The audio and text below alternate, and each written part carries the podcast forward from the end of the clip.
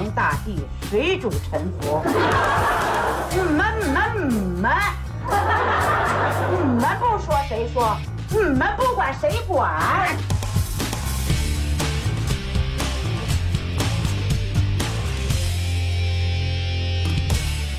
？Hello，大家好，欢迎收听能力有限电台，我是范范。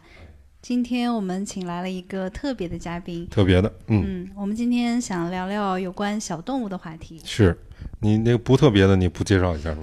不特别不用介绍了，不行不行，不不不不，我们要打一个硬广，呃，那个地瓜社区希望生意兴隆，对吧？谢谢谢谢。我的好朋友地瓜社区的 CEO，对，嗯，豆豆豆豆，我是豆豆，对非常那个感谢地瓜社区的场地提供啊，硬 硬广必须得打一下。对，啊我是被临时抓过来充数的，然后不过我还是非常高兴我们还是介绍主。嘉宾吧。对，因为我们这期聊的特别有意义的一个话题，嗯，嗯，所以我们的陈姐来给大家打一招呼。我说什么好呢？大家好，哎。啊，我叫陈莹，哎。啊，叫我陈姐就好。一般在救助圈里的话，我是叫明月，叫明日月。月明明月。啊。哦，明月，哎，在这个救助圈里面是流行要起一个这花这叫名花名是吗？嗯，算是吧，得嗯保护一下，因为自己的身份都是有很多都是就是用网名啊、微信名啊，有其他的工作对，这样保护一下自己也也方便一些。嗯哦，，OK，所以咱们今天就是陈姐刚才引出来了，嗯咱们主要主动的聊了一下这个小动物保护的救助的话题。陈姐，您自个儿介绍一下您这边主要从事的工作呗？现在说哪一块呢？哪块露脸说哪块儿？我们就喜欢露脸的。对，没事，我觉得您可以对随便随便大概的说一下，对，啊你觉得有意义的都可以讲那个是什么动物保护协会的？不是不是是吗？不不是这个嗯。是陈姐这个公益参加的，但是陈姐现在的主要的工作其实也是跟这个动物有关系。对，有一个啊。主要的工作板块是在中国农业国际合作促进会，嗯，啊，一七年正式成立了一个宠物产业委员会。嗯。那我一直在这个产业委员会里从事一些工作，我主要的工作是针对会员会员部的这块的工作。明白。嗯，嗯，然后是业余时间、公益事情是做这个宠物的救助是吗？这种对。但是这几年工作比较多，所以救助的这个工作的话就没有再很多的去参与了，嗯但是嗯听到看到很多。嗯，因为我觉得头年的时候，哎，不是前几年，就是有一年我还在唐山工作的时候，不是有有过这个一个事儿，我自己亲自也去过，就是在北京，我不知道你们有没有印象？二零一四年吧，对差不多二零一四年那个拦车救狗，对对对对在短对线的那个那个遛车狗，对对对对，对，那会儿我在唐山呢，然后我见着了我开车去了，我特地去的，哦，工作都没干就就那你去是干嘛？参加这个护 保护哎，那就是要参与这个事情是做一些自发的都是自发的，对民间自发。对，这个还得听陈姐细说。其实我那个是第一次，就是有有有过那种感觉，就是你看到了动物，嗯。你看到人去保护动物，嗯，但这里面其实从社会怎会么保护这动物呢？因为我我自己不不怎么养宠物，嗯。然后我不太清楚，嗯。就是我们对这种小动物的这种救助、这种保护是都是会做哪些事情？嗯，我想可能有些听众也跟我一样，对我自己，我先说说我的那个看法，一会儿陈姐这个主动介绍一下。我自己是这样的，就是因为我觉得这些动物，很多动物它是没有野外的生存能力的，它其实就是所谓的宠物嘛，就跟人在一起，它可能脱离了人，就就自己活不下去了。有一些如果数量太多的话，可能政府会有一些这个人道的处理啊，这种方式？那其实就是就是就是灭绝呗，就是这样的。这个呢，我我大概有百分之五十能接受，但是关于怎么人道这个事儿，我那次亲自看到的，我就很不舒服。比如说，给这个很多的动物关在一个非常小的笼子里面，就是那个太残忍了。那对我对于我来说，所以我觉得就是我自己能尽一份力吧。我倒不是说这个结果反正是拦拦下来很多，对。但是我去看到的时候呢，他是在秦皇岛那附近了，已经，然后拦下了一部分。结果就当时也有警察，也有很多的这个志愿者，现场比较混乱。然后志愿者就往里冲，警察往外挡嘛。他就那警察就说说我们，呃，不能让你们就是万一有踩踏问题呢，你们就一波一波去。然后志愿者说我们不会出现这个问题，我们只是要给这个动物去喂点水。嗯就是给他点吃的，说你这样的关押的方式，是非常不人道的，说这个地球不是只有你，啊，这是大家的地球，你凭什么说你不乐意给人家关起来就得死呢？这个没有道理的，而且你用这么残忍的方式，所以我们也不做什么这个暴力的事情，我们就给宠物喂点水，我觉得崔老师说的真的是特别好，我能听到就是当时现场的那种感觉。嗯，我从那年是几月几号，我都真是不一四年对，真是是不太好，个夏天都记不是夏天，是下雨那天正好是下雨，啊、具体几号我还真忘了。然后拦了六车狗下来，但是那六车狗拦下来了以后，紧接着就给把它疏散到唐山那附近了，应该是滦县。凡凡应该是不知道那六车狗是怎么来的。对，六车狗是怎么来的？这六车狗是这样子，然后就是民间有很多偷狗的，嗯。包括前两个月的时候，我一个朋友就跟我说，东四环有一个小面的，车号是假的，他就是沿途转，转了以后就把人家家里狗在外面走的溜狗啊、家狗啊、嗯。宠物狗，就直接转上车扔了车上就走了。那把这狗偷走了，它这些狗要干嘛呢？偷走了以后，他们就会囤积起来。嗯比如说我是一个狗偷狗的，我就会没事出去转，嗯他还不叫狗贩子，他叫偷狗。他偷完狗以后，可能就会倒给豆豆，豆豆可能是收狗的，嗯一只一二十、二三十，他会收，收完了以后，他就囤积到一起两三百的时候，就约到一个车，这个车是专门就是拉这些狗的，装到这个车上以后，就往吉林、牡丹江或者是玉林、广东方向去运过去。嗯，然后运到那边也是卖，就是在当地玉林就吃掉了了呀啊，玉林就吃吃掉了吃掉吗？了。对广广西玉林广西那边不都这样吗？哦，我以为是，就是说他把这狗偷了以后再卖掉呢。他最终的目的就是为了吃，但那个多便宜啊，杀狗，杀我我突然都不知道该聊什么了，我觉得好好过分啊！对就是完全不了解的这个事情。对，对，这也太过分了。对，这个就是大概的前因就我我一直认为他们可能就跟偷自行车，就像我们小时候偷自行车，偷完了后再去卖。这种还比较好。对这种，我觉得那那只是说这种人做这种事儿不太合理，但是对于他也是卖，只是他的目的是卖给对，餐厅直接、就餐馆。吃掉太过分了。嗯，这种现象，像您说的，我偷了豆豆家的狗。嗯，然后卖卖卖给崔老师，那这种崔老师他还能买，花了钱买以后他还能好好养，对对但这种形式不是的，他们就是恶性的，就是强行的去偷狗，偷完狗了以后怎么说呢？就囤积到一起了以后去卖，囤积的地方那会儿，呃，都有，北京周边有，河南有和山东有、嗯这些这些地儿，我现在就是以前在找他们的话，能把那个资料找过回来，我都没有记录这些，嗯嗯因为从一五年以后我就没怎么没怎么进入这个一线的救助了。嗯嗯，从一六年以后，基本上就已经开始，呃，就是申请农促会的这个宠物产业委员会。后面不救助了，因为一个是救和助，它其实是两个板块。对救下来以后，助是很大的一个工作量，怎么救助这些医就是医疗方面的、喂养方面的、啊，生老病死就有很多这样，所以很多就坚持不下来。是没错，因为这是一个还挺极端的事情。当时还是应该是关心这个事儿的人，或者是家里有宠物的人，应该都知道这个事情。这两年报道的很少，我也不知道是没有了还是不让报了，有吧？我都看得到，包括南方也有，我都看得到一车一车的猫是南方比较，多。我我再我再插播一下，因为你们三个都知情嘛，然后像我们都不知情，嗯，然后就是当时你们说有六车这个六车狗，那这个这个是就是相当于说的把这个狗已经囤积下来，然后要贩到外地去了，所以大家自愿去自发的去，去阻拦这个车，对对。对，对，那把这个车阻拦下来后，那这些狗分流分流就走了，嗯，对。就是由这些自愿发起的这种，对。对，志愿者过去。是。因为本来它的来源没有啊，我都没看见，哦，没没让我进去吧。这样的话，可能你最爱听了。对嗯。是然后有一有一天是也是一四年，是八月十二号，八月十二号，嗯应该是八月十一号还是十号，就我们叫八幺二。嗯然后晚上十点多钟的时候，嗯我那会儿在百子湾那儿住嘛，啊那边有一个宠物店的小孩，他的名字叫右右手，他是宠物店的美容师。我们有活动的时候碰到过，就救助的时候，后来一一一说离得这么近，结果那天在群里有很多的群啊，嗯，在群里就说那个马驹桥那个南南五环有一只狗车，我们就马上警觉了，我就赶紧，他也找我说陈姐晚上有事儿吗？我说在家，他说那赶紧准备，因为我有车，他没车，他不开车，我们俩就开着车就往南六环走。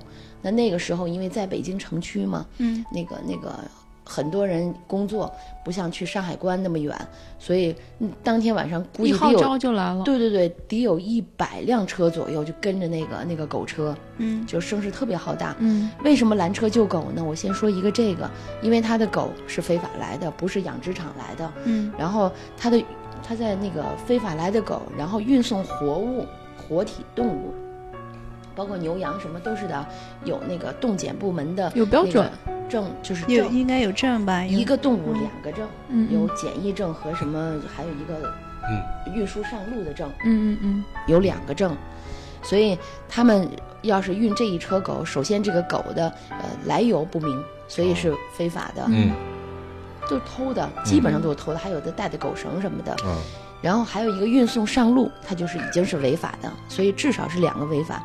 为什么我们拦车救狗不是我们啊，就是这些爱心人士拦车救狗基本上都能成功呢？就是因为它不合违法法非法，本身就不合规。嗯对，如果说他这一车狗，嗯别说三百只、四百只，就说一百只，一个一个狗两个证，至少一个狗一千块钱，嗯嗯一百块钱，一百呃一百只狗一千块钱的话，一只狗这一车成本就是多少？嗯，还别说运送的成本。所以基本上他们要是被拦下来的话，基本上他们都拿不走，他们也拿不起。嗯嗯，包括最终的那个那个狗，就是狗贩子的老板，他也拿不起。那我说八幺二这个，八幺二这个呢，我没有我没有参与到就是拦，但是我一直跟着。哦然后后来把这个车拦下来以后，他就非法呀、违法呀，因为拦车的这些人他们不会自行解决。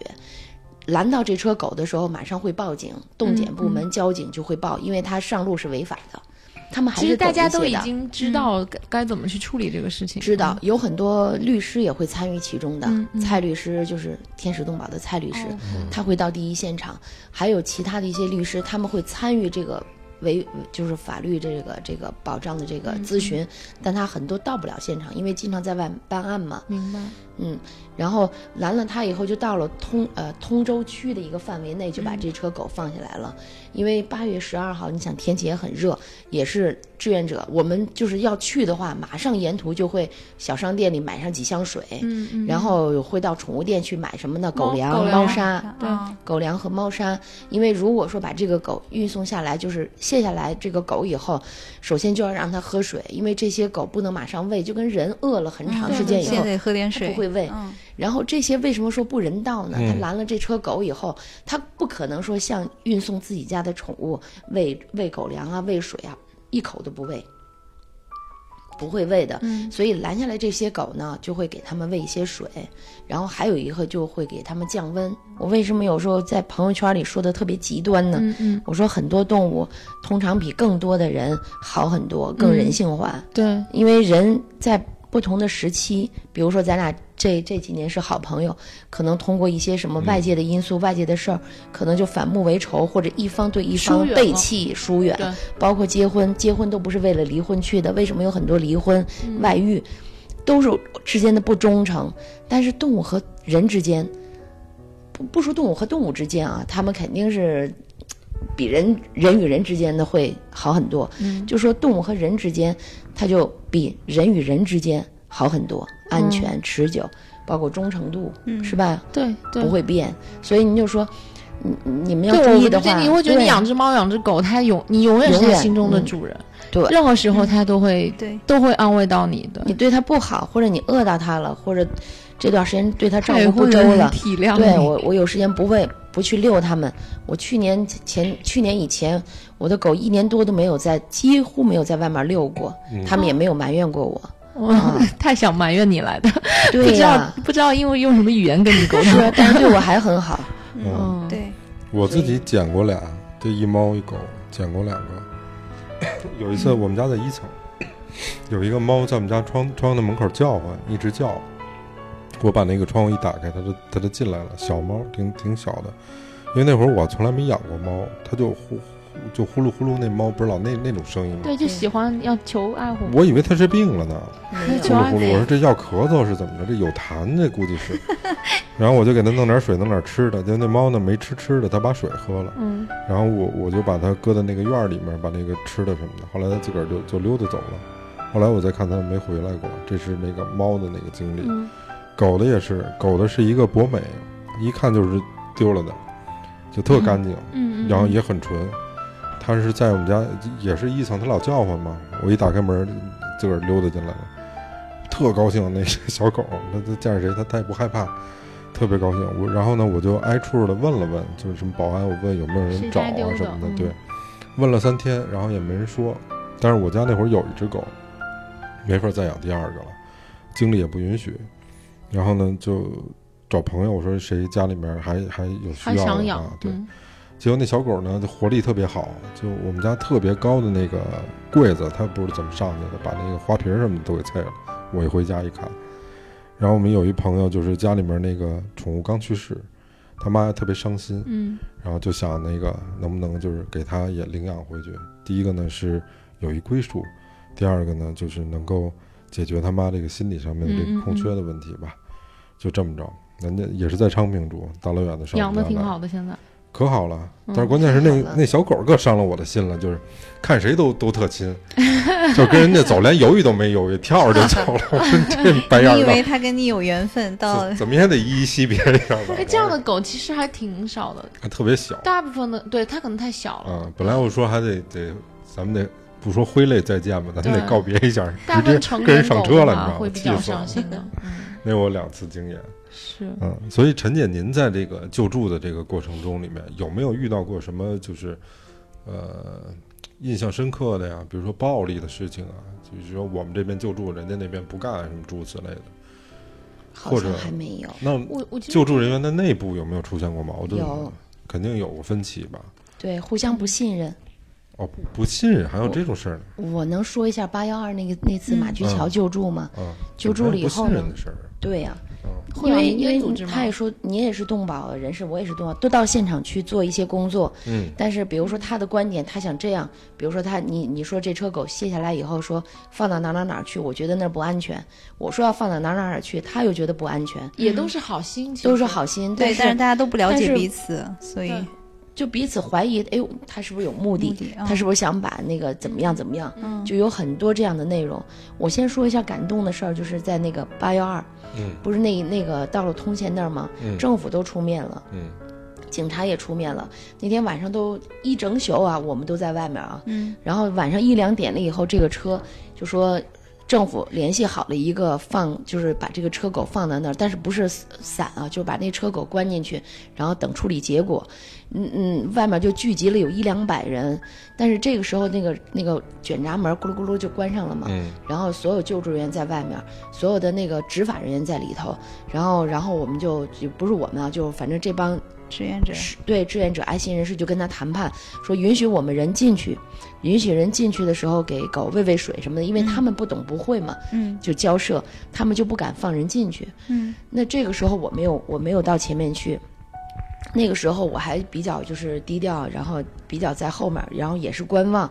这个时候有有有那个首都动物保护协会嗯那个秦会长，这个秦会长，呃，六十多岁吧。我后来亲自也去拜访过他，嗯就在这之后，我拜访过他。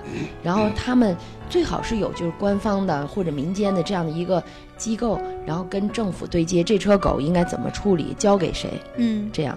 然后那个时候呢，首案的那个秦会长他年纪大嘛，那么晚他也不能到现场，就派了他的工作人员，有个叫李干事女孩儿，然后就过来谈判，把这车狗就接下来了。接下来了以后，就得赶紧找能能把这车狗散下来的这个就放下放出来的这个地方。嗯那那个时候的话，我我没有亲自去站到跟前去谈，但那个时候我就在外围做一些维持，就是维持秩序的工作。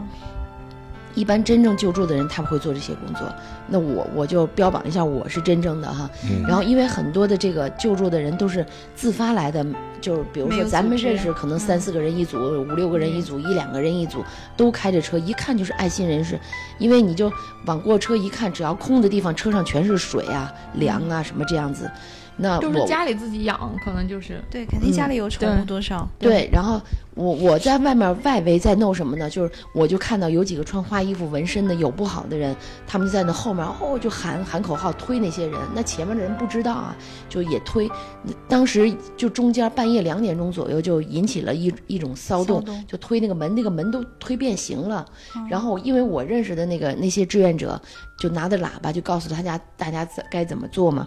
那几个人就不行，就呼呼呼。后来那个栅栏门都推变形了，警察也不是警察，就执法人员那边都喷那个那个辣椒水了。嗯你想挺挺急，就挺危急的那种感觉吧。我也感觉特别害怕，但是我在前面就推他们，不让他们往前走。我就发现那几个那个衣服的，就穿花衣服那几个小伙子，我就过去说他们几句。啊，我说如果你们要是就是爱爱心人士的话，怎么可能引起人与人之间的骚动？我要问他。是他们就是来起哄的。一看就是起哄，就是流氓之类的那种。一看这儿就是来捣乱的，不是爱心人士的，真的什么样的人都有。嗯，那他看到我们关注他了以后，然后也有一些人就注意到他们了，他们就不敢了，后半夜就好很多。嗯，那然后就联系了，呃，也是通县那附近联系了一个小院儿，是一个小伙子。那个小院儿是这样子一个形状，这叫什么形子？U 字形的一个小院儿，一个大门口，然后两边都是空屋。嗯嗯，在农村的那个那个农家院儿那种，不是在农村的那个居住区里面有这么一个，在路边儿的这么一个地儿，那然后就联系到这个地儿以后，就把车拉进去。拉进去的时候已经是凌晨了，那这会儿应该是四五点钟的样子。那那两天毛毛雨，天就蒙蒙亮，卸狗的时候我就害怕那些狗，然后很多就是就很懂，就是一看就是经常在一线的，他们都这些人特别付出，特别付出，然后就是。衣服一脱，然后就直接上去，小伙子，然后就上去以后就捡笼子，然后把那些笼子都弄开。那些狗特别仁义，就像刚才崔老师说的，很窄的空间啊，嗯就可能是鸡笼子，嗯可能类似哦有有些笼子都不等啊，就宽的有高的，然后嗯有鸡笼的那些狗都站不起来。嗯，好可怜啊。对啊，然后把它们弄下来的时候，很多狗的关节趴在那儿、卧在那儿、蹭在那儿，都身上会很有很多都都有伤。嗯还有就是有些母狗怀孕了，正是怀孕的狗也给偷走了，嗯那它该生产了嘛？还有下小狗的，哦嗯，然后我见到的有意大利小林蹄、斑点儿都有，哦还有松狮。哦你说这些不可能是养殖场，而且各种形状的狗，包括那个有有狼狗，还是有叫、叫什么那种那种狗，是狼狗还是狼青叫？嗯。嗯，有那大狗很大了，那个。有大狗而且还有藏獒我藏獒都都有，知因为它是道那个偷偷的狗。那灵缇就是那种赛狗的那种狗，跑得特别快特别漂亮，就是拉布拉多的精瘦版。细长。嗯，对。你你知道这一车狗，大的小的，包括那个那个后，他们偷狗偷的大狗都没得偷了，因为大狗嘛，呃这几年大狗偷的都都偷不到大狗了，就连小狗都偷。嗯，呃那叫什么？那个那个泰迪吧，就大型不会点的连泰迪泰迪我都见过，吉娃娃呢，不会连吉娃娃也吉娃娃还真没有。嗯，然后卸它狗的时候，我有时候都躲在后头，然后狗下来以后，然后拴上绳。后来我发现它们都没有攻击性，一个可能也是被饿的，而且偷狗期间啊，养殖期间可能被打受虐，待了。对，所以它们有的大部分是。家养的，而且对百分之百都是家养的对，也可能有些是农村家养的，嗯。不像会呃，就是咱们家里养的那种，对，坐下啊什么的。对，嗯。然后但是但是基本上都是农村的狗，不像咱们家里养的都在屋里这样子，他们可能是看家护院的那种狗，嗯。但是什么都有。然后我就说吧，这个三天三天之内天亮了，就这个狗在这儿就待了三天之内就全都就是就是那叫什么就是分流走了。嗯然后天蒙蒙亮的时候就卸狗，卸的差不多了，然后大家就开会，屋里可能有不知道到不到一百人，当时都没注意这些啊。然后就说现在狗下来了，应该怎么办？一看笼子够不够。因为救助的时候，这车狗要一一走的时候，马上就有人就去联系笼子啊什么的，然后要把这个些狗都搁到笼子里嘛。然后狗盆儿你都不知道从哪儿来的。那天亮的时候，我们一看狗笼子不够，说这怎么办？谁兜里有多少钱就掏多少钱。然后我我也我是其中一个开着车，因为我不大会，刚开始嘛那是八幺二，刚开始的时候我还不大会接近狗，然后从上面往下卸狗，然后还不大会呢那会儿。所以我说那这样我我没有太大的用途，然后我说干脆我当司机，我们就到梨园儿，然后给我们弄的清单，嗯然后买买买试买试纸，细小全温的试纸，然后买一些什么药，他们嗯。当时有懂的就买药，嗯。买笼子，然后那个我们就出发了。当时就是谁兜里有多少钱，就整个人都往出掏，钱都往出哦掏，凑的钱，凑的钱了以后，谁负责拿钱，然后我们负责那种弄了清单，我们就去买，买完回来以后就就直接就用了，就特别共产，特别付出，而且真的是爱心满满的，真的是满。爱心满满的，然后这狗散下来了以后，这是一天白天嘛。我家里还养着狗嘛，我中午回家了一趟，休息了一下，换了一下。我进家的时候，你知道怎么进吗？我都在门口把外面衣服鞋脱在外头，然后看没人，赶紧进去。我就不敢把我那身衣服带到屋里去，因为我家里还有狗，嗯就怕有病啊，脚底下踩的东西，然后会带到屋里去。所以我我我我到现在我做我这我不是刚搬完家吗？嗯然后那天我打开那个盒子，里面有两三双鞋，都是专门到救助现场的鞋，嗯底儿特别高的那种，专门。我我哦，我一看，哎，这还得留着，不能扔。然后我再给你往后讲这个关键的。然后这是白天，我就又返回来了。返回来以后，笼子基本上每个屋里都有搁笼子了嘛。然后有些搁不下的狗都特别胆小，几只都在一起这样子。然后把温和的狗我们就不弄，把没病的狗就不弄，特别快的速度，就懂的人试完试完有没有病的，有病的我们就会给门对，就嗯嗯直接分公的和公的分，母的和母的分开，然后大狗小狗分开，然后如果测了有怀疑有有病病种的，我们就会。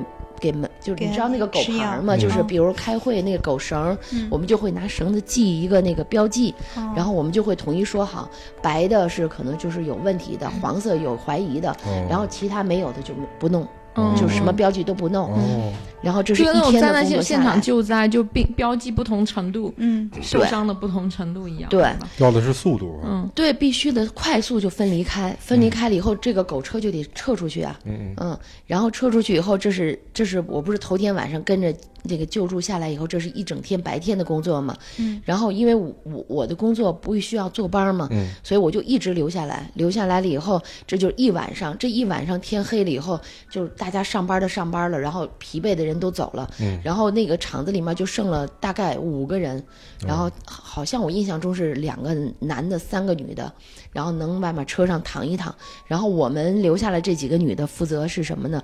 喂喂水，然后观察一下狗的这个东西状态啊、状态，然后因为矿泉水啊什么都给他们了，一晚上我们相当于一口水都没有喝，嗯然后有一瓶水都会给狗留着，嗯然后那个是这样，然后早晨起来天亮了以后，我们三个女的，那个是另外一个，然后其中有个女的说不行，她还有工，就她自己是小老板，我我都不知道，后来她邀请我去她那儿了，她是小老板，是在那个古玩城那边有个小店，哦卖卖这些小小什么翡翠啊什么的一个小店。那会儿我都不知道，他说不行，我得回店里去看一看了，因为头天也怎么样怎么样，嗯我就没没注意他嗯具体说什么。我说好吧，好吧，走吧。我说我不用，我盯着，因为最好是盯一个全程，嗯，这样盯全程的话就知道狗的状况啊，还有整个的这个流程状况。对，对然后还有一个信息，就大家在在分流，就说可以领养的狗啊，什么能不能领养狗，怎么领养，还要筛查领养的人，所以这个当时的辨别都是快速辨别。嗯然后这就到了晚上，哎，跟你说那个那个那个女孩子走了以后，走了以后，她又翻回来了。她说：“哎，明月，明月，说的我还怕你走了呢，你你是不走吗？”我说是。然后她赶紧从包里掏掏的水，掏的面包什么的，就跟我说：“说你还没吃饭，你赶紧吃点喝点儿。说：“哎呀，旁边她就说了一句话，她说旁边那小店儿东西就是都卖空了，现在卖的都是过期产品了，你凑合吃一口吧。哦你知道，就救助的人到那块儿去以后，什么火腿肠啊，什么肠都会买回来。就只要周边的有小的商店，都是农村嘛，嗯把吃的喝的能买的东西都买了。嗯嗯嗯，所以也带动这个经济哈。然后这是一晚上了，嗯然后我们就开始就是往外发布消息，嗯可以领养了，分流，然后但是要审核。嗯，这个是我没有亲自参与其中，那我有一个想问一下，就是有没有可能，比如说我们家狗丢了，有人去找吗？也当然有人了，有人找。那他们是怎么通过这途径？他也许就是群里发放或者有通知，你看像传。像刚才说的那个大型的那个滦县，把那车狗卸到那儿的时候，遛遛车狗那个，就有人大狗丢了嘛，那个都有报道呀，然后就看见他们家狗了，就在那哭，要他们家狗下来嘛，嗯。狗也认认主人了。认主人。哦，对对对，嗯。有这样，这是最幸运的，哦就是这批狗里面，这太幸运了，对对。啊，这批狗里面正好有他丢的那只狗，嗯，所以那个一会儿再给你说后面的，我再给你一会儿再说后面的有两期我、好我亲自亲临的，嗯，然后我再说感动的是哪儿呢？因为我一直在那儿做那些工作，然后就有人领养，领养的话我们就会把那个狗笼子拦在那儿，然后领养，然后领养都下着雨啊，那两八幺二那几天一直下雨，哦。然后他们打着伞就来，有也不知道是他们什么关系啊。有一个一男孩一女孩打着伞就特别激动，说我要领狗，我要领养狗，啊，什么样狗都行，受伤重的也行。然后我一看他瘦瘦弱弱的，我说受伤的你怎么弄？他说没关系，他都不看人啊，都是在看狗。说的那个没关系，我联系好医院了。然后伤重点的狗就是受不了的狗，不能待长时间的狗，嗯我赶紧领养走，给我两只三只都可以，就这样。旁边那个男孩就帮他打着伞，嗯嗯嗯，也不知道他们是什么关系，夫妻关系还是男女朋友关系，但是这种场面就很感动。了解，嗯。好多地方都都说是，呃，去领养名贵的狗，然后目的纯不纯，嗯、不说买卖，或者是他想领养这种有名，就是有名的狗，品种的狗哈。嗯。但是那会儿就看到很多这种，呃，感动人的场景吧。嗯普通人的这种，嗯，对，那爱心真的是有爱心的人，包括那天晚上那个，嗯，晚上我们不是特晚了，就有人敲门，我们就紧张，因为怕狗贩子来再返回来。那个找事儿对，找事儿就害怕，当当当就敲那个大门呢，我就特别紧张。我说你们是谁？然后他说的我们刚下夜班，说的那个过来帮帮忙，看有什么办的。我就赶紧把门打开了。我一看，哎，我说是不是你们白天我见过你们？他说是，但是要回去上夜班，这会儿下夜班了，跟他的他说这我们家先生过来看看帮点什么，带了点东西过来。我就觉得很多时候就就是嗯嗯，就是很感人的这个场景在那儿，嗯，他们都是自发的，任何不图，真的就是一种生命平等啊，这种，是。嗯，说的真好，确实是这样。这个还挺感动的。嗯，那陈姐，那如果往后的话，比如说这这批狗里面有有一些没有被领养走的，怎么办呢？嗯，反正我跟着这几个厂，就是这几场救助，嗯基本上都领养走了。那还有一些，比如说你们觉得他他就是检测出来他有病的那种，就也有人领。就医院上看病嘛，送医院，所以每一次看大型好了也可的救助以就接着对，接着救助，接着去领养，然后那个，反正每一批大的救助，你看那个那个你你应该有关注，豆豆应该有关注，就是每一次特有名的大的这个救助后面，然后就是马上几个月以后跟出来的就是各个医院的欠欠债，哦，嗯，是吧？有听说过？这也是一个挺因为其大的问题。实需要很庞大的对，这是一个组织，然后它需要非常有序的去做这一系列的事情，它需要很多资嗯金还有周边的这些配套的去支持它。我们在救助现场的时候，包嗯括八幺二那次，那次我没有，我前期就是跟那个狗贩子谈的时候，我都没有。后来听他们说还给狗贩子钱，我就特别拒绝，就特别反对和抵触这一块。对，为什么要给对呀、他说的我们这个车，我们这个狗是花了钱的，我们没法过去交代。然后他他们为了也是受雇对佣的，对，然后真的是就是那也没办法，就让你一次就记住这个教训，谁让你，谁让要去做这你去干这事情种非法的事情呢？这就跟那买赃销赃一个道理。对对呀、啊你这东西来源不但是，有好多爱心人士就说了：“哎呀，赶紧保住这些狗命吧。”然后他们就会自发的不跟恐怖分子谈判啊，这是底线。对对呀、对所以反正我我我我接触的他们有一次就够了，就所有参与过的人，他一次发现，哇塞，我这回赔了这么多，他以后就不会再干这事儿了。但是后来你看我，但你要给我去他钱，他哎，就不会。但是爱心的人士他可能就不想较这真儿了，想着先救。但是你要给了这钱，对，就是他两拿到这钱，他以后还会接着干这事儿。没错这就两码事了。我也是不赞同给钱。对但是我我后来有一场是从前基本上跟到后的，嗯，然后那场就没给他钱，而且特别逗。呃一会儿跟你们讲。嗯我先把这个说完了就完了。然后所有的钱都是就爱心人士自发的，嗯，然后也也花了不少钱，那么一个院儿，嗯，花了不少钱。对，花好多钱，对，嗯，想想就是你看啊，现在就是正义跟邪恶的这种这种较量哈，然后挺可怕的。包括八幺二这个，我们从狗车上那个那个就是卸下来，好多那个铁丝上缠着小铁丝，就是扎的那种，嗯特别长。你知道过去咱们看电影啊什么的，那里面有监狱那个，放对监狱顶盗，上。然后它上面对，然后有一些那个铁铁路那个滚子、铁丝上面都缠着刺儿，对然后哎那个那个，比如说那个那个一弄开，咔展开那个路嗯。中间一拦，你就啊过不去，过去就把你的车扎坏了嘛。路障那种，对我就不懂，然后那个狗车上就有一卷这个东西，然后那个那个那个他们就把这个说卸下来了，说不能让他再拿走，嗯嗯嗯，再拿走的话，他可能就会对追他的警车啊，或者是爱心人士的车，他就会搁到后面，你就追不上他了呀，嗯。坏吧？我这？人也太坏了。对。他他要做这事儿，肯定会因为这是这是他是你你阻拦他挣钱了，他虽然没有成本，嗯，没有成本，但他未来他卖出去那边的钱，他会得到很多多的钱，对，所以狗贩子为什么就花这么大的成本，嗯。然后那个那个花这么大的精力，然后冒就险，冒着险，因为他这个钱挣得快呀，对。嗯，成一个产业链了。嗯对，就是那会儿我在网上我还特别诧异，我说在网上老有那个偷狗那视频，哎，我说怎么这帮人这冒这么大风险老偷狗干嘛使啊？这陈姐今天一说，我才知道。就是巨巨大的利润了。嗯，他偷狗给谁我没有成本嘛，我对后来其实就我冒这一次的险，就跟在海上捕鱼，一样，对，不是海上捕鱼还是有成本的，这偷狗这纯属偷狗是它它也是相当于成，没有成本它也是有成本嘛，只是说狗不需要它成本嘛。但是狗贩子，比如说我是做这个生意的，我跟你豆豆谈了，然后呃，比如说玉林狗肉节之前五月份我会给你五车狗，嗯，对不对？然后我会收你的定金，知道吧？哦比如说一车狗多少钱，我是我是听他们道听途说的。嗯嗯我我一车狗多少钱？你定了我五车狗，所以根儿是根儿是在终端上有没有人吃？有买卖，没有杀害。对对对对中，所间还是以我为了你那，我为了你那五车狗，我就会，哎，哥们儿帮我偷几只狗啊，对对不对？崔老师没事儿帮我偷几只狗啊，然后哥们儿兄弟玩的时候没事儿路过看见狗帮我偷几只啊，这都没有成本的，嗯，嗯，成本或者比较低嘛，而且它你像你这个都是偷一只狗给你点儿钱，对呀钱那都是对，而且他都是个人的。你说个人丢了一只狗，上那个派出所说去，人派出所没有人，对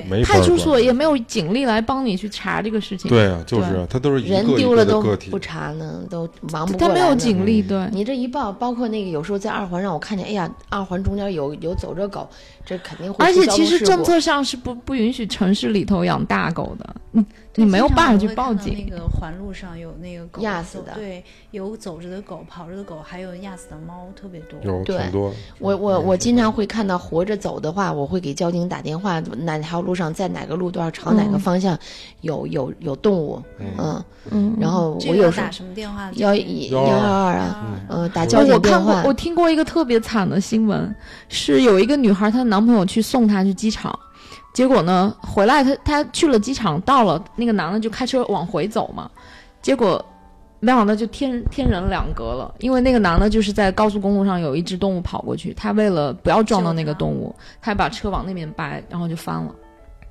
对，所以说遇到这样的时候，我我我对，还是挺那个的。我为什么报报警呢？嗯，他们也会出警去查去找，因为尽量避免。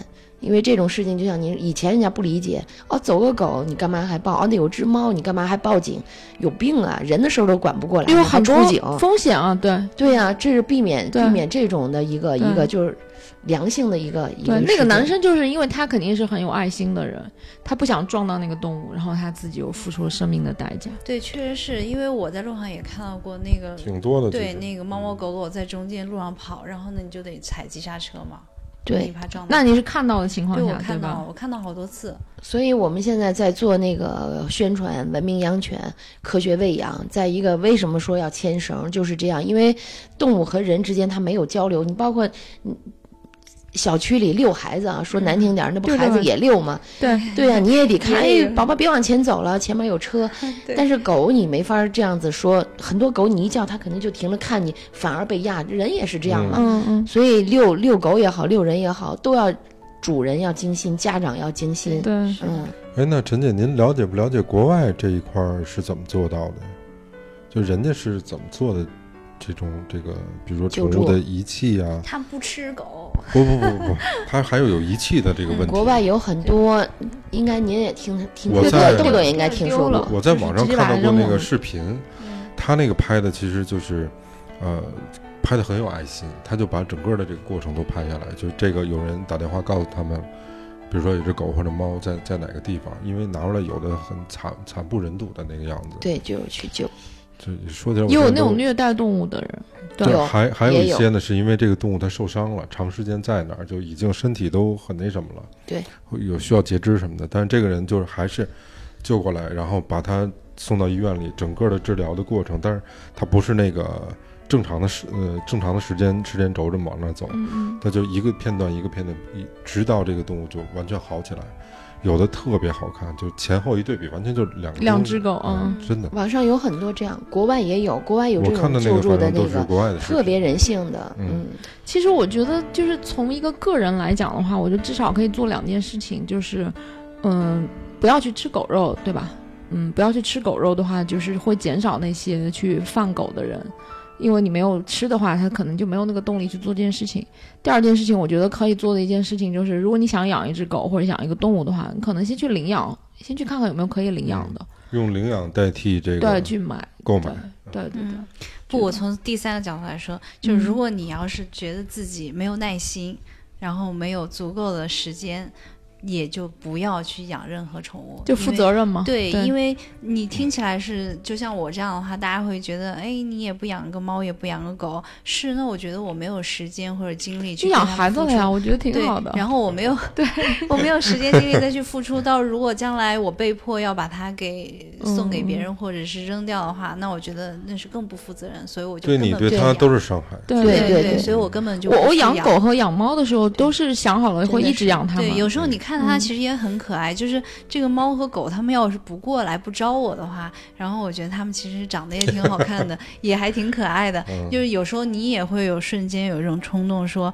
哎，我是不是也可以养一只什么小狗玩玩？但是你会想想看，你每天要带它出去去遛弯儿，然后你对你要对 你要陪伴它，其实它也需要你陪伴。当然啊、你又不能很好的陪伴它，那你养它干嘛呢？到时候你再把它送人，或者是，这个是另外一个话题啊。我我我简短的回答你的那个话题，我觉得它其实就跟养孩子是一个道理。它那个爱是双方的，就他给你的也是一种爱。对我知道，但嗯是就是、不，我是我是其实可以这么想，就是如果你真的需要想想养一个小动物的话，嗯、又没有那么多时间精力去照顾它的话，可能猫会比狗是嗯更好的选择。嗯，对，对因为狗比的确需要付出更多的精力，狗对人也会更加的依赖。嗯，猫的话就是猫砂改变了猫和狗的地位。对，所以每次现在我儿子想说现在，有统计，养猫的多过对，因为猫可以在家里解决大小便的我问题。现在周围养猫的人特别多，对，尤其在城市里面节奏快，大家没工夫。每次我儿子要是说想养什么动物的时候，我就问他，我说我只问你一个问题，你有没有时间去照顾它？你嗯愿不愿意去照顾它？嗯如果你不愿意，或者你没有时间，或者你嗯持续不了，那你就别养。对，嗯，哎所以下面我我想问问陈姐几个敏感的话题，也是我特别关心的哈。嗯首先在这个里面，咱们刚才说了整个的一个动物的救助的整个的一个过程，那在这里面政府起到了一个什么样的作用呢？比如说像咱们开头来说太敏感了，嗯，太敏感了，没法说。可以可不是它以你说吧。没起到作用也没问题，我觉得也不是不能说，这嗯。确实有很多立法不到位的地方这个没什么不能说的。这这那我们每次开的人大会不就是讨论这些事情？能说就是比较敏感，嗯嗯，他只不让他不给我们删了就行啊，这没事儿。不会不会删。我们也是要呼吁一下嘛。比如说第一个，咱们咱们一个问题一个问题说啊。嗯第一个是说，偷狗的有没有追追求他们的责任，追追查他们的责任？就这个狗贩子就不会有任何就是法律责任吗没。有。嗯，我我我我再说一个，没有人报警就说没有。啊上海有一个特别好的一个案例，嗯应该在一五年左右，嗯是不是能查得到啊？嗯是外地人在上海打工，但是他们长期打工，住的一个院子，嗯住了一个院子，他们家院子里他养了一只狗，那个狗在院子里，嗯那主人正好在院子里干什么的时候，狗在那趴着没事儿嘛，然后就进屋了。这个时候有一个人骑着摩托车，呃，中年人骑个摩托车过去以后就把他狗毒死了，好像毒他狗。他一看这个狗倒了嘛，他就进这个院子去拿那只狗听说了吧？拿那只狗，主人一看他拿他的狗，当然不愿意，就冲出来，冲出来以后就跟他就是发生了肢体的冲突，在院子外面说你毒死我的狗你赔，然后就拿这个胳膊就搂着他这个这个偷狗的这个人毒狗的这个偷狗的这个人这个脖子不放嘛，这样呢他家里人也都出来了，说算了算了算了，不行，他就等于是一直抓着他不放。那个人呢偷完狗毒完狗，他也紧张，然后人家这么搂着他脖子，可能也有点紧。结果他就导致他窒息死亡了。嗯你应该知道这件事，在上海，在上海。那这个时候，那他把人就是就算是防卫过当吧，然后就窒息死亡了以后，就算是他有罪了嘛，就把他关起来了。现嗯。后来很多人就帮他写，他是其实他是受害者，他保护他们家的动物是他们家的动物，对不对？他等于是上人家家的院子来侵害，最终这个案子最后怎么判的我，我我最后没有关注，但是嗯在没有判之前，我一直在关注他这个事情，所以这个事情就是一个特殊的。再说一个广西的一个女的，嗯拿着手机遛狗，狗狗在后面跟着，跟着走，后面有偷狗的，偷狗的，一般偷狗的人是开摩托车，前面一个开，后面一个射枪，这个毒标，嗯听说过吧？射中那个，然后，然后那个女的在前面走的时候，狗在后面跟着走。这个人呢就射，对准了这个狗射的时候呢，结果偏偏了，射到这个女的小腿肚子上了。哦狗没射着，射到小腿肚子上，当时这个女的就倒了，倒了不能说话了。你也听说过吧？所以就说偷狗的这个案例就很多很多。再有一个自食其果的一件事情，在农村很早的时候，，嗯也是哥俩亲哥俩骑着摩托车，哥哥还是弟弟，反正哥俩亲哥俩骑着摩托车往前开，这个视频我都有。嗯，往前开的时候呢，然后这个后面这个射射射射枪射毒标的这个人就往过射的时候已经弄好了，刚要射，村民有走过，他一害怕就一收回来，啪，这个射标射到自己人身上了，死了。哦，所以就有很多这样的，我就想的是这种事情，如果呃越来越多，或者把这种事情放大的话，政府可能也应该重视，因为这也牵扯到人命了嘛。所以应该有很多这样的案例。我也不明白为什么至今立法这么多年啊，我们每年那个两会的时候，我们就动物保护的这些负责人啊，各个区啊都会发我的朋友圈，每年这会儿我也会发。就会支持啊，不支持啊，各种提案的这些东西。而且在这之前，两会之前，就是有很多的人我也看得到啊，我也认识啊，他们都在呃呼吁，呃更有知名的人士来做这种呼吁的工作，都在做，嗯。那这是一块儿。然后，那如果我们有没有这种政府级的这种呃流浪的动物的救助的这个部门或者相关的机构呢？最早卢迪听说过吗？卢迪上网也可以查得到，呃，一五年的时候，一六年去世了。然后他是在很早的时候，农业部，嗯，申请的中国小动物保护协会，嗯。啊，他也是很爱动物的嗯一个人，做了嗯很多年。他去世之前呢，就把嗯。这个协会转给，转给陈逸飞了嗯，CKU 的那个那个机构。嗯转给他了，嗯。现在那个负责人什么的，一五年、一六年我们都有过接触，嗯。对，有，然后有过接触。那个最有名的那车狗有嗯四幺五吧，那车狗，呃，基本上就在中国小动物保护协会卢迪老师收留了。然后那车狗很有名啊，现在那个那个还在他那儿养着呢，他这个是官方机构吗？官方的。其他的那些狗都可以领养，这个四幺五的那批狗，他们就始终养着，为因为是历史意义。嗯，就是很轰动的一次事儿。然后电视台啊、采访啊，包括那个电视节目都做过。然后这个算是官方的了，但是一七年左右，呃，协会跟那个那个主主管单位都有脱离嘛。嗯然后呃，一个是一四年大型救助前后有好几次，然后农业部这块儿。过去农业部嘛，呃，对这个问题很敏感，所以让他脱离了。包括卢迪老师后来也去世了嘛，反正也脱离了。现在等于是一个民间组织了，这个算是最官方的了，因为他，呃，最早的那个上级主管单位是农业部。那这个就是有官方的拨款了，是吗？不那也不不应该是不一定不一定拨款。我觉得这个其实，嗯，这是我我有一次参加一个会，就是一个公益组织办的，就讨论过这种类似的话题，就是为什么有的事情需要公益公益组织来做，就可能，嗯、政府和民间，或者说政府和个体个人是没有办法去做这个事情的，所以才有公益组织就一般救灾是这样的，存在。对它的公益组织会发挥很大的作用，对，因为它反反反应比较快嘛。嗯，他还相对来说他比较独立吧，我觉得这个也很重要。他的行动比较快，像蓝天救援，最早说第一时间他就能到现场去，嗯嗯嗯，所以现在蓝天救援也好像归官方了，嗯嗯。那还有一个那个问题，就它也也有一个反复的，就是过程。对，大家也不知道这个事儿到底应该怎么做怎么做？对，通过民间的这种组织、公益组织，然后做了这些事情，更有效、更有力度。对，然后逐渐形成一些规矩。就有的是自下而上，有有的是自上而下，嗯，它不不一定是一个，一定是同样的路径。那我我们国家对这种宠物有没有立法？比如说遗弃、没有虐待、虐杀诸此类的？没有，但是各个大中型城市、一二线城市都有这个动物的救助基地。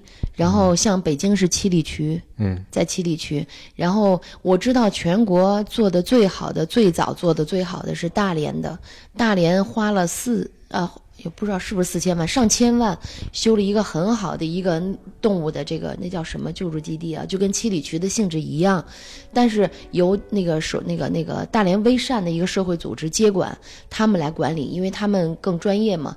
嗯，包括我们这几次一四年的大型的救助，大连微善救助队，他们有统一的服装、统一的步骤，然后统一的那个管理，很很好的，就是很纪律严明。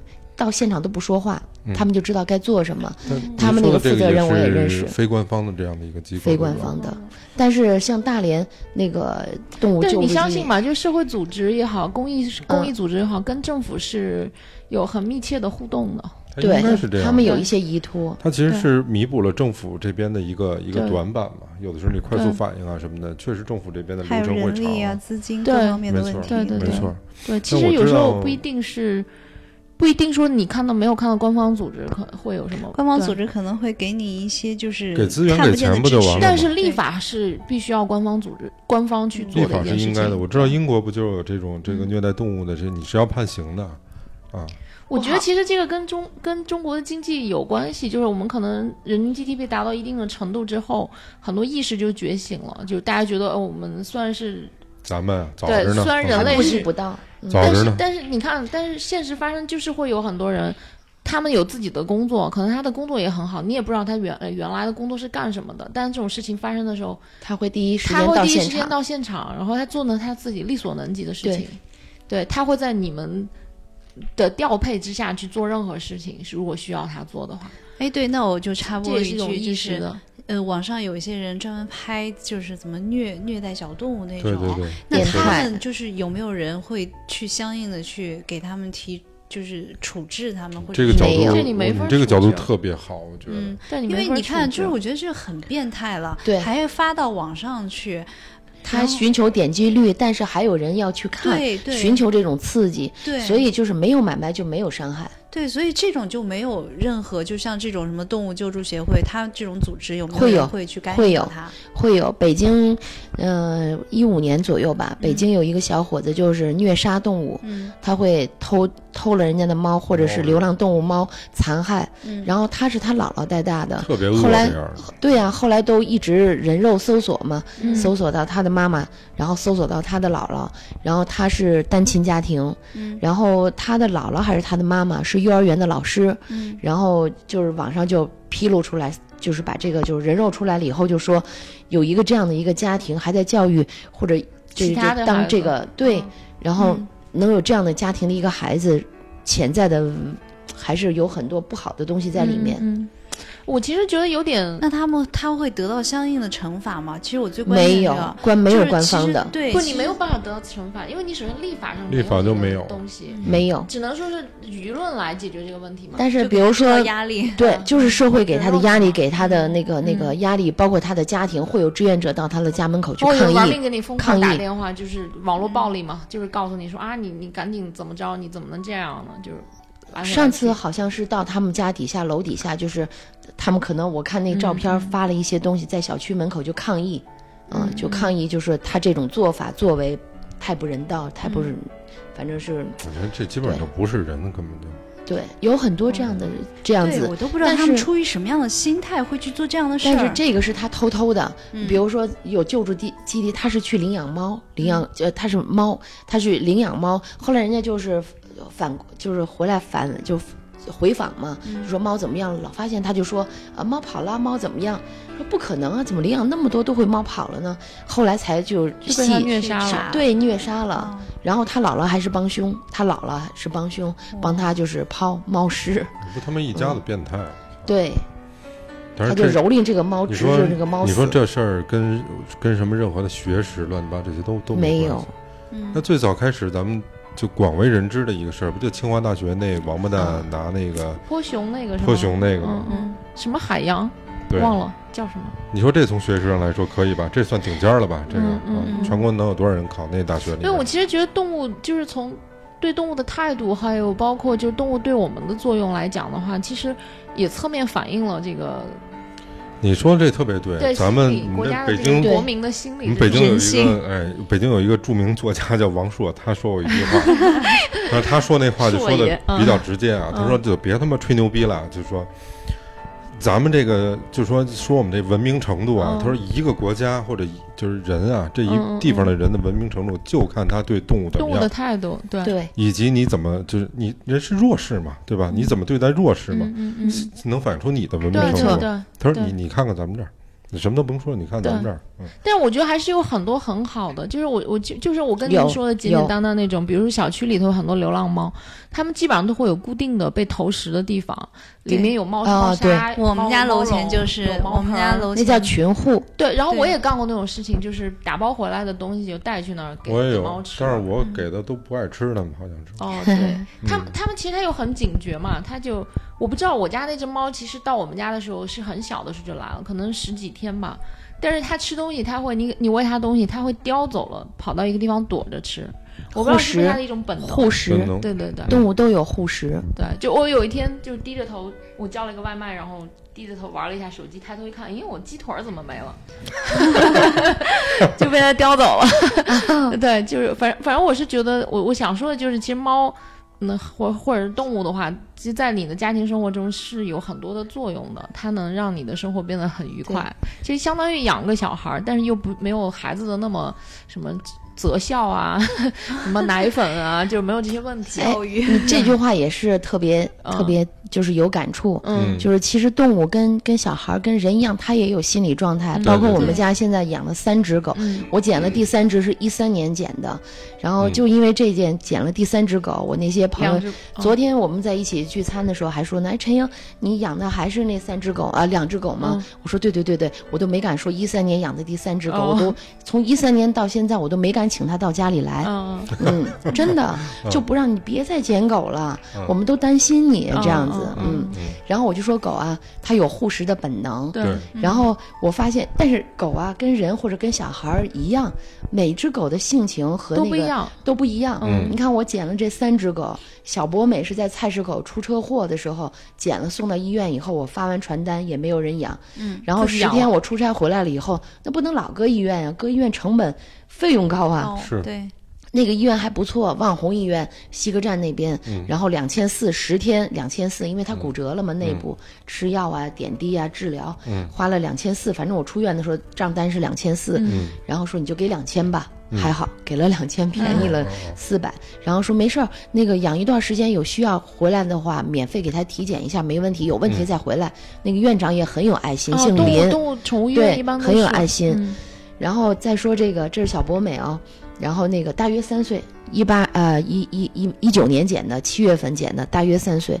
但是我捡的第一只狗，我管它叫来福，然后我说给它带来福气，也给我带来福气，然后就起个来福吧，特别俗的名字，因为嗯。捡的第一只狗，我不会养啊，那会儿还，嗯，十一前捡的，九月二十九号，然后哎长大 连牙都没长在小区里养捡的，牙都没长，一直滋滋滋滋叫，我不知道是什么。然后晚上十点多了还在那儿叫，后来我就鼓足了勇气，然后给它领回家了。但是我不会养狗，以前养过猫嘛，不会养狗。那会儿也那会儿捡猫了吗？看视频，我看了好多视频养狗。对呀、然后捡回来以后，我我养的第一个狗也是不到不到不到一个月，它连走路还不会呢。然后当时我养的时候，所有人都跟我说你肯定养不活，嗯因为它还没出过活了。没问题，哦，我就跟他妈一样，就是每天夜里三点多、五点起来给他喂次奶什么的。对对对，太厉害了。那我持续了俩，差不多得有两个月对，。好多猫或者狗突然得个什么要命的病，都是前段时间我看何菜头就嗯讲他家那只猫得那个传腹嘛，嗯然后就九十天把他家那只猫救回来了，嗯，就一个大老爷们儿就突然会变得那么温柔。我我就那次体验到养孩子的事儿，从以前没体验过。嗯，它老夜里叫唤，你也跟它玩儿嘛，对。然后它饿了你也喂它吃的其实。其实狗是能，狗和猫是不一样的，因为我都养过嘛。狗是特别能感知你的情绪的，然后在你的情绪很差、你的心情很不好、很低落的时候，它会在你，哄你的，它会它它会来哄你，然后它也会为你很着急。对这是狗对人的。那猫的话，它它能感知到你的情绪，但是它它对你的态度，它不是哄着你，它会就是过来，我们还是玩儿对，我们还是正常的每天的那个流程，就你不要因为有什么不开心的事情，就是你该生活还得生活。就猫给你的是这种感觉，狗是说，哎，你到底怎么怎么了？要不要我陪着你？我看看怎么了。对，看我小时候，我们家那只它们不狗怎么闹事的时候真的是天我斗呢使啊。对，我们家那狗就跟小孩一样，老跟我斗。因为那个狗是从刚出生的时候就到我们家，特别小，就是刚开始它是狼狗，其实。嗯啊，然后那个，嗯，刚到家里就给它喂牛奶，我给它喂那个火腿肠，然后它，但是它就从小就是长大了以后，我哥就我我有个亲哥哥嘛，我哥哥特别喜欢那狗，我哥就把那个狗和我一块儿玩儿，他就是晚上带着我们俩一块儿去大学的那个操场去遛弯儿，牵着你们俩是吗？没有，他是这样，他是狗他他是让让我跑圈儿嘛，然后他就让那个狗在后面追我，追着我跑，然后在前前面拼命的跑，那个狗也特别高兴，然后在后面跑，然后但我跑不过他呀，因为对。他体力比我好，最后实在是受不了，我说哥，快让他停下，我说累死了，然后然后回家我们吃饭也是。它是个狼狗，它根本不吃素，它一丁点儿那我们家那狗脾气还特别倔，就是我们家其实不太吃肉，我们家就是吃素特别多嘛，然后经常是如果那个那个饭要连点肉味儿都没有，他宁可饿着都不吃。但是他有时候看到我在那儿吃什么那个馒头，他要跟我抢那个馒头，但是你给他丢到地上了，他又不它又不吃对，他能抢的时候，他能跟我满屋子跑。然后我有时候爬到桌子上，因为我那时候也小嘛，我爬到桌子上，他能跳到桌子上跟我一块儿抢。那你家那只狗太凶悍了。啊，这不挺好的吗？对但是就就这种过程，因为我小时候可能是被激到过我觉得这个对动物有一点点恐惧。然后我哥在这个这个就是培养我和小动物的感情过程中，是属于一种手段追过于极端。对追逐打闹那种过程中，就没有让我感受到一但我觉得个宠物的是那个时候可。能没有这种科学训练的这种观念。嗯对我觉得好多是观念的，像、嗯像我们现在养狗的话，不可能让它上桌子的。对，一定会训因为那时候没有练过不能上没有这种桌子规矩。你想看那时候哪有？那时候才才是哪一年？就不让上桌子，不让上床，就是你可以上的地方，你是很清楚的知道的，就是对。它会这样的话，它会有规矩吗？没有，我们家那个狗就被我哥弄得特别没有规矩，各种欺负我。而且它不可能追着人啊，就它就追着我跑，它特别喜欢追着我跑他。就是把它当自己人了，就跟他一块玩呢。对，它就把我，，对它其实是在当同类了。小狗它不是小狗就它这样。不是为了来咬我，它就是要追着我玩但是因为我越害怕它，它可能越高兴，然后我越跑，它就越跑，刺激，对对，它就越开心。它也不一定是越开心嘛，他也觉得他挺很可怕，我觉得它它它挺不不不，它就是很高兴开心狗狗就是这样的，嗯。他就是那种开心的。啊那种感觉，紧张的感觉，他会觉得是在跟他对玩儿。它对对我妈那种感觉就不怕一样，我觉得狗它就是，呃，我觉得我妈在狗表现家有时出攻击候性是因为在害怕。那改作业的时候，那狗就会就会脚底就下趴着躺在我妈妈脚下，嗯嗯因为那个有时候冬天冷嘛，她就让我就意思让我妈把脚放到她的那个身上去。嗯嗯就完全不一样，对我就是跟小孩一样在那跟我逗，然后对我妈就特别特别好，温顺，对，特别温顺，因为她知道我看妈给她人下菜碟是弄吗饭吃，因为就是所有的弄什么各种东西给她吃的人都是我妈妈，谁喂她，她，就听谁的嘛。嗯对这样。好吧？就是还有就是想问问陈姐的是，那我还其实挺想了解国外这种先进的，他们是怎么立法的？您有清楚吗？比如说这个，真不清楚，但是看到很多报道，其实我朋友圈也发到过一些嗯。关于国外的，嗯，国外的立法，你要是养不好好养都犯法，所以他就促使每个人你在养狗的时候就要考虑好，决定，对，嗯。而且那个国外对待流浪动物的话也很人性，嗯。有一个国家我我真记不清是哪个国家了，然后就是就像广告牌儿，呃，街道那儿国外街道很干净哈，然后他们也用那个大的广告牌儿，大的广告牌儿下面就会有一个那个爱心的那个狗粮的一个，上面有好多粮，吃点儿就掉下来点还有一个狗狗能喝水的地儿。嗯。嗯。就是这样，流浪很很的流浪人性猫狗，它们可以对可以吃到东西哦嗯那还有一个问题我特别关心，其实咱们前一段时间那个我跟陈姐见面的时候也探讨过，但是没往下聊。比如说我是一个非法养狗的人，那么先不说这个法立的对不对，咱们这个姑且不谈。但是嗯既然有这个规矩立到那儿，我们是应该遵守的，这是一个普世的哈。那如果我不遵守这规矩，好像对人的惩罚是没有的，惩罚的是狗，嗯，对，狗拉走了，人没事儿，嗯，这很奇怪。我觉得这个逻辑是完全错误的。就如果他在乎这个狗的话，他就不会这样了。狗拉走了是对的，但是人没事儿可能不对。狗拉走了也不对、啊。狗拉走对啊，还有一个是这样的虐待这只狗，狗就被拿走了呀。不，它不是虐待啊。比如这其实跟狗没关系，其实是人的关系。人的问题他他还不是说虐有一个待啊啊，还有一个，比如说不让生女孩，你生了，但是你生女孩的时候没有规定，对不对？你可能女孩都养了三岁了，你今天说不能生女孩啊，谁家生女孩就没收，我觉得不合理。你说今天说不能生女孩了，你孩子三岁了，那你就养着，但是从今天，比如说九月一号以后不能生女孩儿了。对不对？要生了女孩，那你是处死啊，还是处罚呀，还是搁到能养女孩的地儿？所以我就说回来说这个狗的问题，你你现养多少尺寸的，是吧？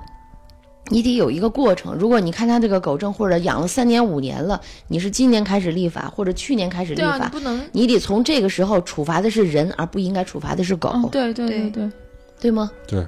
那咱们处罚的这狗，比如说给狗抄走哦，了，我刚才人没事儿不好意思啊。对，抄抄不这狗去哪儿了呢？去哪儿了？一是接到社区，如果说咱们比如说咱现在这个社区，然后有养犬办的，他把它抄走了以后，他要。其实按道理说应该隔三天，然后你要有狗证的或者有合法的东西，还可以领回去。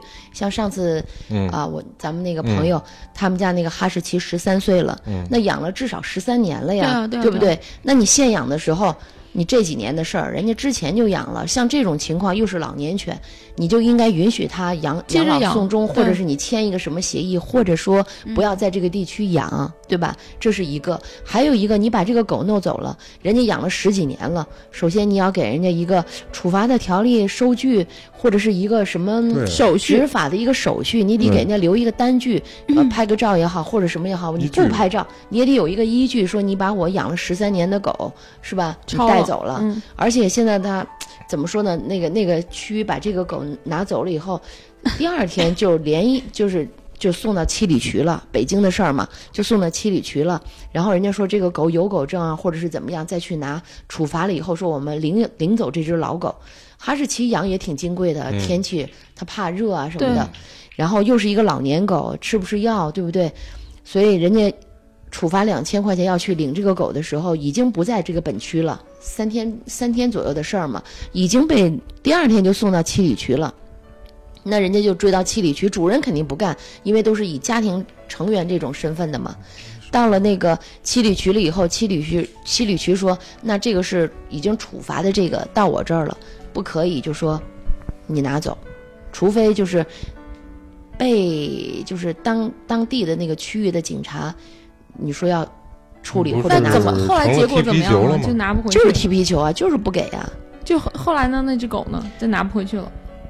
估计没给，那也很过估计没这就相当于人进主人天天了哭，嗯。人进了拘留所了，你就找拘留所要人家，就是拘留所说我不管，我这儿只管关。嗯，对，你得上派出所，派出所说我不管，说人已经到了拘留所，这不没是扯淡的吗？踢皮球。就是踢皮球嘛。是。这样吗？哦，那这也挺过分的，就硬生生的把人家养了这么多年那问题是这狗没罪过啊！你说这狗它它它哪知道它有什么问题吗？没没错。它，没是啊问题。是，啊是啊。真，是而且这个处罚就说就我们还是对生命特别特别漠视视嘛不。尊重嘛。对，就是再说一个这两天热话题，丰台那只金毛的主人，嗯，然后这他遛狗的时候，有些人可能就，尤其天气热，他可能不装太多东西嘛。我遛狗连手机都不装，麻烦呀、所以他带着这只金毛狗出去的时候，据说是被举报了。旁边中国人就是这样，互相之间就是唯恐天下不乱。对你说那只金毛很乖，你知道吗？好，尤其好多大狗，那哈士奇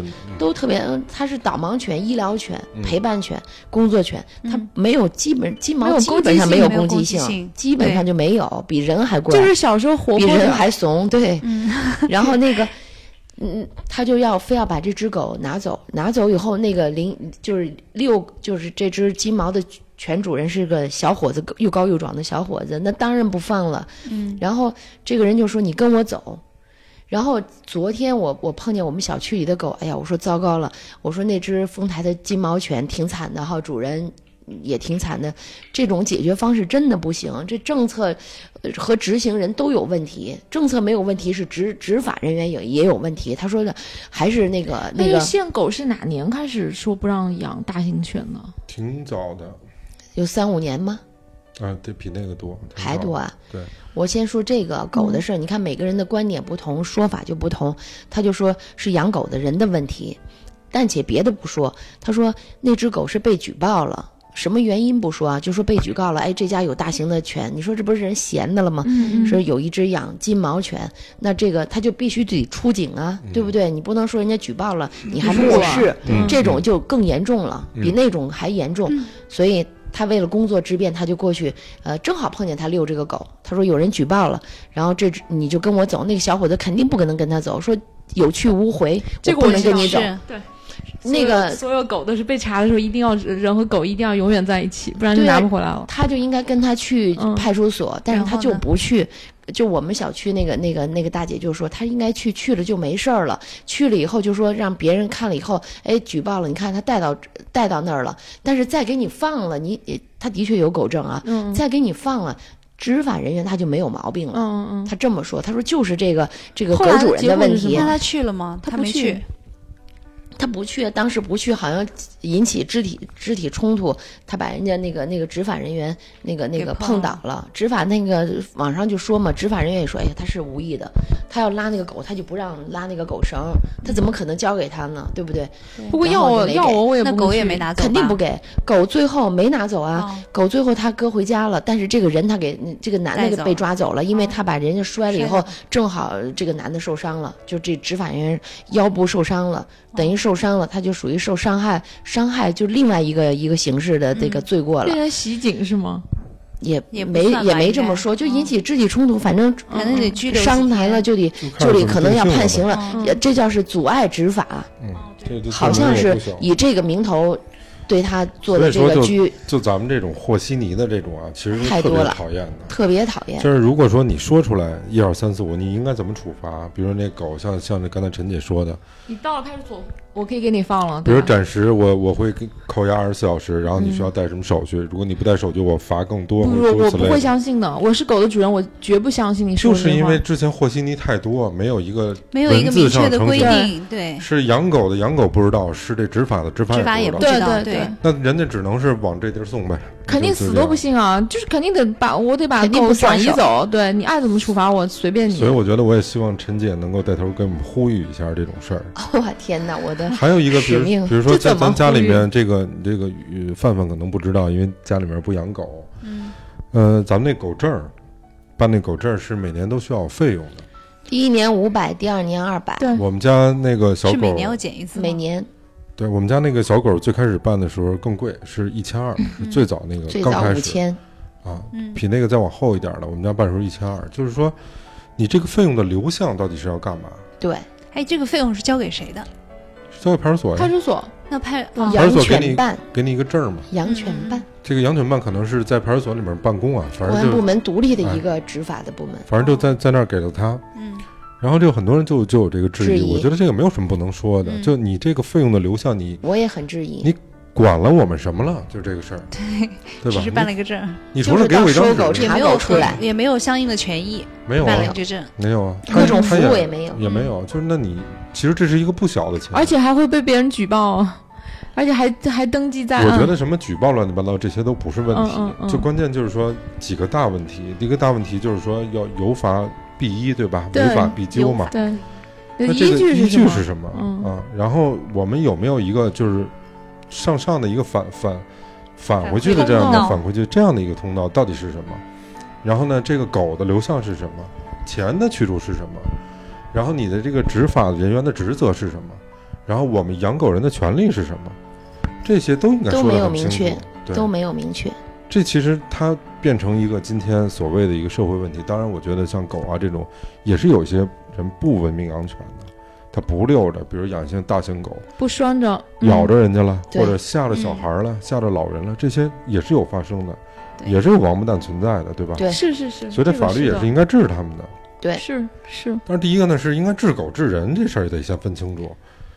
你说这狗知道什么事儿吗？对吧？狗只知道主所以是人。的问题。所以应该是先对，先是治人，先是有咱们这儿就所以我觉得我们应该先，你要养狗的话，应该先培训一下，先告诉你怎拿一个就跟么养狗，拿驾照一样，对对就就去国外也有这样对吧？应该先去进学校培训，对。对嗯，我觉得中国最应该干的两件、两个 license 最应该发的两个证书，就是一个就是养宠物的资格证，嗯一个就是当父母的资格证。嗯，这两个我觉得特别重要。很多人在说这个问题，根本就没有这个能力做这件事情。豆豆说这个问题，很多人都已经在说。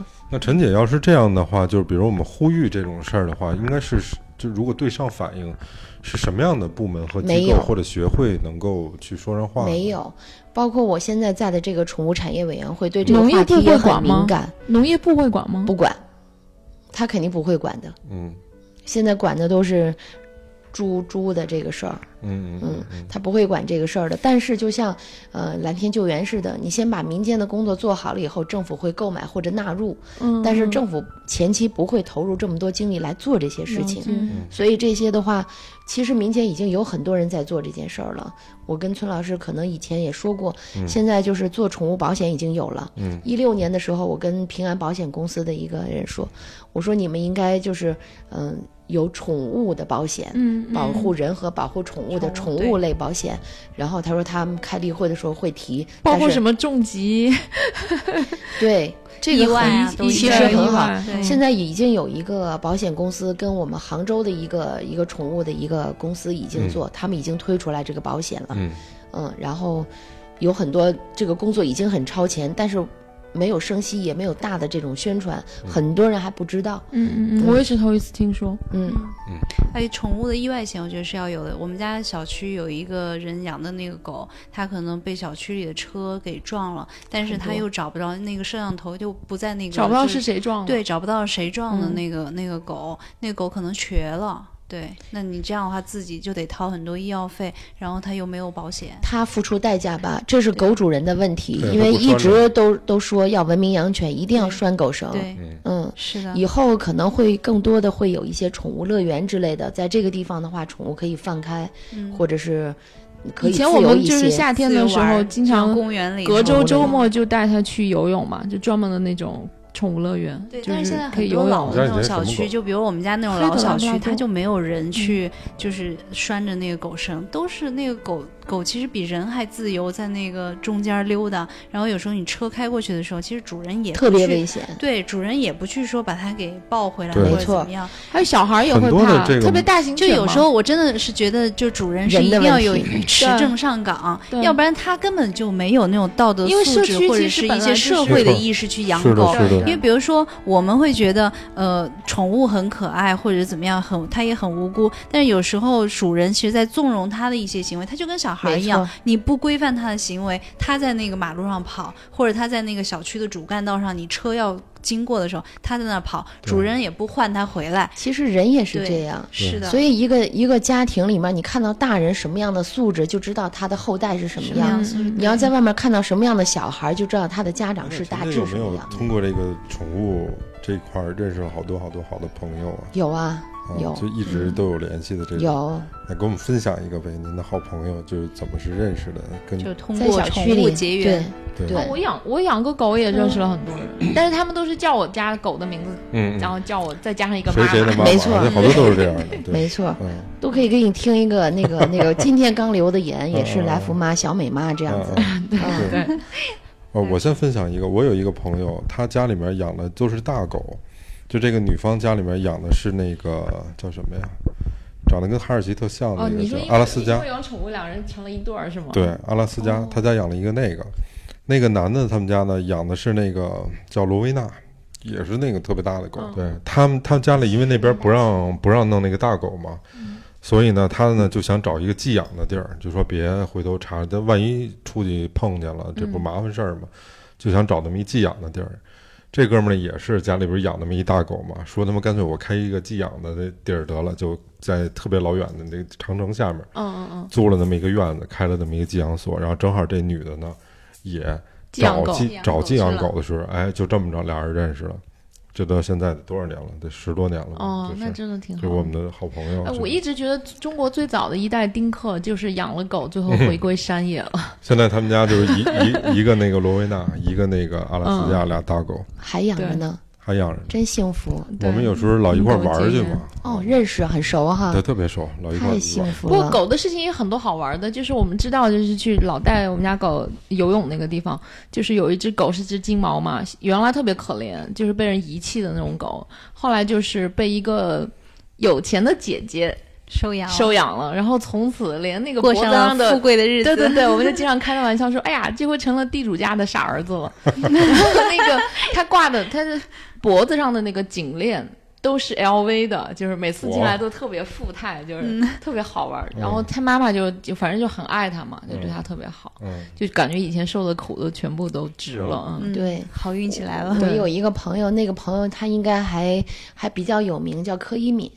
啊！柯以敏啊，唱歌的那个歌的歌手对啊是你好朋友啊。对，然后我们也有微信，然后嗯他之前也给我发过，国外很重视宠物，嗯，因为真的是把宠物当成在北京家人，生活吗？我还有他在新加坡。经常过来哎，，我好喜欢他以前。是吗？哦，他经常过来对对对，哦，赶紧约一下。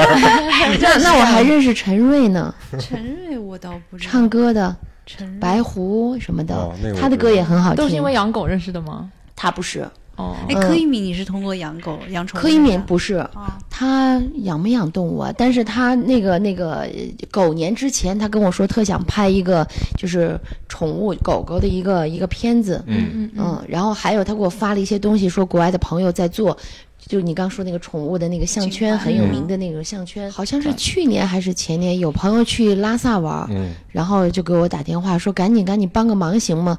然后那个拉萨那边他不认识人，嗯。捡了一只狗，然后上海的，哦。然后捡了一只狗，想把这只狗带回来养，然后我就对我就赶紧帮他联系，正好我有那个西藏的朋友，嗯。嗯。哎，不过拉萨的狗很多，就是很随意的野狗吗？野狗很多。现在说那边藏獒比他妈的 野狗都多了。嗯，还有一只狗特别幸运，他就经我发的，那个爱它跑就带它来了，他们就是那个跑步后来带到国外去养，很有名，嗯还写了书呢，嗯嗯，藏獒是被大家那个炒的。炒的，。对，然后现在又又没价钱了嘛。对，所以就很讨厌，就是这种一阵儿一阵儿的，就藏藏獒也好，什么狗也好，就是你喜欢这个狗你就养它，对吧？然后非要寄托我觉得好恐怖啊！不恐怖，可温柔了。它不恐怖，它只是因为记性不好。啊，不，你没见过我他见过过，我我舅舅家就有藏獒，他现在那个藏獒吧，他就是记性不好，只他只只记得一个人，因为他记性不好。是吗？内存不够大呗，跟我。是缺氧嘛，他缺氧。你想他在缺氧的地方长大，它那个缺氧那个藏獒，但是他，在内地长大，他也会这样吗？我跟你说，我我一因为我一代内地和他基因里那么多年形成的，就跟我一样，内存小，四八六就给淘汰了，三八六。嗯，对，我有一个那个青海的那个朋友，我不跟你说过吗？嗯，他的一同学就是养藏獒的，我们去看过是。专门养藏獒的啊。对对，就那会儿藏獒基地。北京有很多藏獒獒园儿比较什么热的那会儿，嗯，但后来他就跟我聊天说到，其实我就你看到的那种藏獒，就跟那个真正的藏獒差好好，野性都没有了。不是野性的问题，就是它养到，比如说要个儿，要要要要这个肩宽什么的，嗯就是玩命揣揣的跟猪似的，然后那耳朵那脸什么的根本就不是一个东西了，实际上是就长藏獒变形了。就为了市场而造就的。对啊，不就是那样的，但其实本身藏藏獒大家喜欢它，是因为它的战斗力极强。它一只獒，它其实怎么说，它也是只狗啊。嗯，它的战斗力是可以跟豹子、跟老虎、跟狮子去打嗯的。不不，你不不不完完全不是，你熬的战斗力误导了，不不不是这样的。你我说的是，你说的是那种后后面已经被商业化了，被大家人工养殖的。我说的是原始的，就为什么大家把藏獒炒的价格这么高，是因为它原生它原来具备这些特征，所以大家觉得哇，这个狗太牛了。但是真的原本是这样子的吗？它原本不是这样的，原本西是啊藏的吧？原本是西藏的，但是不是你说的它那样。不是吗？它就是战斗力很强啊！我搜一下啊，嗯嗯，你你要是搜百度，你就别搜了，就是我不是搜百度，原本不是这样的。那个藏獒本来就其实就是一个牧羊犬，西藏那种，哦但是它呢，呃，是属于它被宗教化了一些。嗯嗯，比如说这种像刚才那个我们陈姐说的藏传的呀、密宗的呀，就这些，嗯它把它变成神狗了嘛，啊，就他们的一个标志，这是这是他西藏人比较喜欢的原因。嗯，然后呢，第二个呢，是因为它确实是比较高大威猛，对它比较大，但是那边的动物没有小的，嗯，都是个儿大的。我跟那藏獒脑袋特大，对，什么那个什么藏野驴啊、藏牦牛啊，那没有一个个儿哦对。小的，而且它它因为它有很很长的毛嘛，去御寒嘛，是它的毛还比一般所以，它其实主要的就是说，第一个它稀少，是因为它只在那个地方原生长；嗯。第二个是因为它有很大的文化含义在这里面，啊，所以这样就被炒的。但你说炒起来之它战斗力不高吗？它战斗力真的是很强。它绝对高不到能跟这个这个什么豹子和老虎不绝对不会，它毕竟还是狗，它可能能跟狼打打，倒倒倒是真的。豹打不过吗？呃，打不过，绝对打不过。对，跑也跑不过。速度也不够，对，对它，它不，他可能力量很好，他没有耐力什么的，都都不是他的强项，所以咱们就不高大威猛的形状，可能也能吓到对方对，它实际上是外形就已经震慑到人了。因为我舅舅家养那个藏獒，它就老在笼子里，它因为很大只嘛，头嗯又特别大，嗯然后它叫的那个声音又特别大，嗯所以你就觉得挺吓人的。嗯但是也没，因为它也不放出来，所以你也不知道它真正有没有战斗力，搞不嗯清。肯定战斗力还是有一些的。但是就现在养的那些藏獒，他们跟我说啊，就是被这个来回的繁殖啊、配的呀，其实可能有的很多连这个行动能力都很差了。啊。但是就是能个儿长得很大，就是你看就是傻了吧唧的、呆头呆脑的，就就就那种，但就符合这个人们炒它的那个标准，比如说个儿、肩宽，然后尾长，就是外形嘛，对，就外是就是这些。你嗯当然你看的都傻傻的那种，它已经跟藏獒本身的那种要求，它本身应该哎，经差了对对对，就完全都不一样了。对比如说那猫会村高纵矮，您培育出一个来，连房都上不去，那叫猫吗？这是这么一个事儿了。所以我觉得今天这期还挺有意义的。第一个来说呢，就是让陈姐这边也嗯让我们了解到了很多关于这个保护小动物的知识，嗯和这个我们需要更更加的规范和我们一起应该去倡导的。啊、嗯比如说立法的问题，比如说这个文明养犬的问题，比如说我们应该怎么更好的去保护动物的问题，比如说人和动物的和谐的相处问题。呃，我觉得真是我们录以来特别有意义的一期。今天对我来说也是收获很多。嗯，也感谢豆豆。本来今我最后天有事儿再说一句，啊，对，其实呃，我觉得我们可能地瓜社区可以做一件做一些事情，因为本身嗯就在社区里嘛，而且嗯我们的用户都是居民，教育对，所以可能就是文明养犬啊、教育这块儿，我我们们可能好好聊聊，对下来跟陈姐好好讨论。讲座，嗯对对对对这样的话就把我们的一个电台，哎呀，这这逼格又提高了一点点。对，你可以发现一个新的生财之道，就是做广告。专题。嗯，那行，那咱们今天就这样，感谢大家感谢感谢，嗯嗯，感谢谢。谢。拜拜哎。